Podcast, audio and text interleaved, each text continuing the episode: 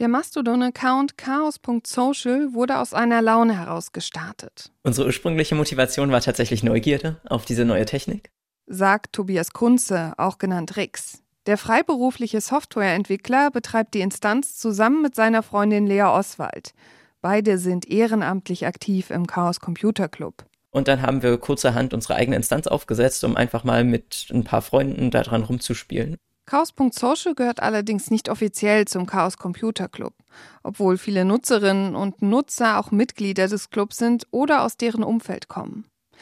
Dieses erste Herumspielen, wie Tobias Kunze es nennt, ist nun fast sechs Jahre her. Man stellt da was bereit für Leute, die wissen das zu schätzen, die fühlen sich da wohl und die fühlen sich da auch sicher und vertrauen einem und halt selber einfach einen Ort zu haben, in dem man sich so, naja, was soll ich sagen, digital verwirklichen kann. Dafür opfert Tobias Kunze an vielen Tagen gerne seine Freizeit, ehrenamtlich. Die Instanz wird durch Spenden finanziert.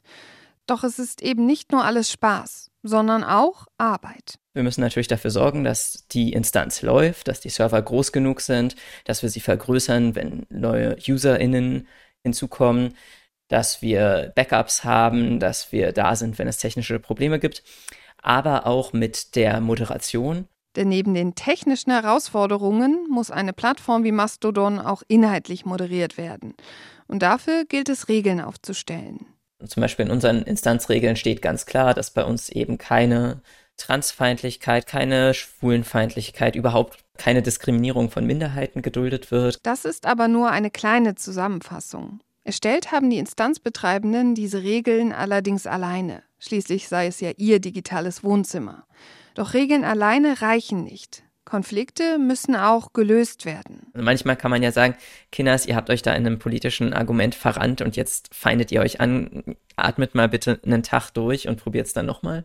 Oder blockt euch bitte, weil ihr seht doch beide, dass das zu nichts führt. Manchmal muss man aber auch sagen, diese Person ist schädlich und aktiv aggressiv, die wird jetzt geblockt. Denn Nutzende können eben nicht nur innerhalb der eigenen Instanz interagieren. Auch Inhalte von anderen Servern können sich gegenseitig geschickt werden. Wenn die Instanz den Post schon kennt, dann zeigt sie ihn mir direkt an und wenn sie ihn noch nicht kennt, dann läuft sie im Hintergrund los und guckt, ah, das ist ein anderer Mastodon-Server, dann hole ich mir jetzt diesen Post und alle anderen möglichen Informationen und zeigt ihn mir dann an. So können dann die Nutzenden auch Userinnen und Usern auf anderen Mastodon-Instanzen folgen.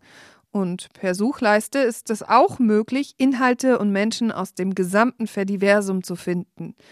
Inzwischen ist der Aufwand für Tobias Kunze, den eigenen Mastodon-Server mit der Instanz zu betreiben, massiv gestiegen.